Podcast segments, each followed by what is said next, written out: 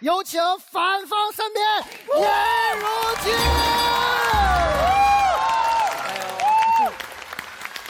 哎呀，求放过我吧！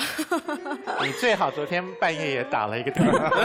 我也想啊，真的，就是人家都体验派，我就是爱情题，对我来说就是辩题。他们每次都是就是辩题。我觉得刚才几位老师和董静也好，都说的很好，而且董静用一种认输的方式来告白。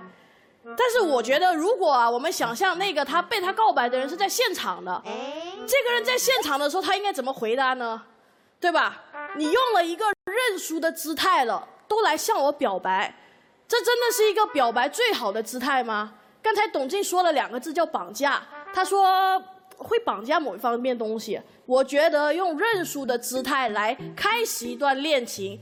用最卑微的方式来告诉对方“我爱你”，其实才是一种真正的道德绑架。再来，他们还告诉我们一个终极的东西嘛？哎呀，我们主动的话呢是掉价的，要被动的等待。公主是要在城堡里面等王子来的，你出去你会在路边错过来找你的王子。我自认是个公主，好吧？哎，OK 的，你们笑什么？可以，可以，可以，可以。想象我是个公主，好吧？我在等，我的王子去哪了？到现在等了多少年了？多少季了？从第一季我说我是个白莲花，到第五季了，莲子都没有一个。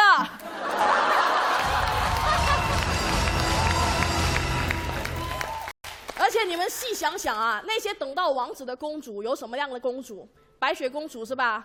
她等到了王子，但是呢，她当时是死了的，你们知道吗？那个王子的口味是什么口味？那个王子很奇怪啊！睡美人，睡美人，她沉睡的时候有王子亲她，放到这个年代，这个叫性骚扰。你只是坐着被动的等待的时候，安排给你的人都不是什么好货色。学学人家灰姑娘自己去参加 party，对吧？像我这种极度内向的人，每次来找我聊天的，他们主动找我聊天的，都跟我聊什么？健身、游泳，了解一下。你不主动，在这个年代你不主动没戏。就应该主动。第四，他们跟我说啊，还有一个很道道理嘛，我们要懂得被爱，被爱很重要，被爱才会感觉到很好的东。哎，我不知道被爱什么重要，我没有没有这个经验，很难形容啊。反正你们就是觉得被爱比较好嘛，这就是你们看到这道辩题的时候不想告白，想等人家告白的终极理由。但是我告诉大家，其实付出也很好，做主动爱的那个人也有很大的好处。付出有一个最大的好处是什么？是你有喊停的权利。我们养猫的时候啊，我们都觉得，哎呀，猫很可爱。你看，我们人自称铲屎官，猫得到宠爱，猫很幸福。我告诉你，不是，猫不幸福的，因为是今天我把它当成是我爱的东西，它才幸福。如果我明天不爱了，今天我为你把屎把尿，明天我把你丢出去，你什么都不是。所以是付出的那一方给予了你的爱。我付出，我有喊停的权利；你索取，你没有要求我继续的能力。再来付出，还有第二种好，它有一种愉悦感的。这个事情在我去动物园的时候，我是有体验到的。对我去动物园的时候，我买那些香蕉啊、面包什么的去喂那些小动物，你知道吗？这就纯粹就付出的。我喂它们的时候，哇，一堆的鱼跑过来，我当时觉得我就是一个。大慈善家，你看丢啊那些面包，全部被他们吃光了。他们很踊跃的呼应我的爱，他们不会给我任何的东西，但是那只是纯粹靠付出换回来的愉悦感。我觉得爱情就应该是这个样子。对方觉得是什么？他把爱情当成是一个捕猎，他来钓鱼的，所以他丢了饵出去一丢，没有鱼，他觉得他吃亏了，所以他说这叫输了。我不是，我没有在钓鱼。我在养鱼，我甚至不介意这个鱼塘是不是我的，它其实是动物园的。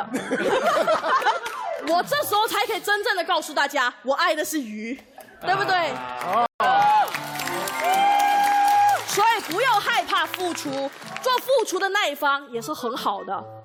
最后，最后一个点就是，他们一直告诉我要认输，不要害怕认输。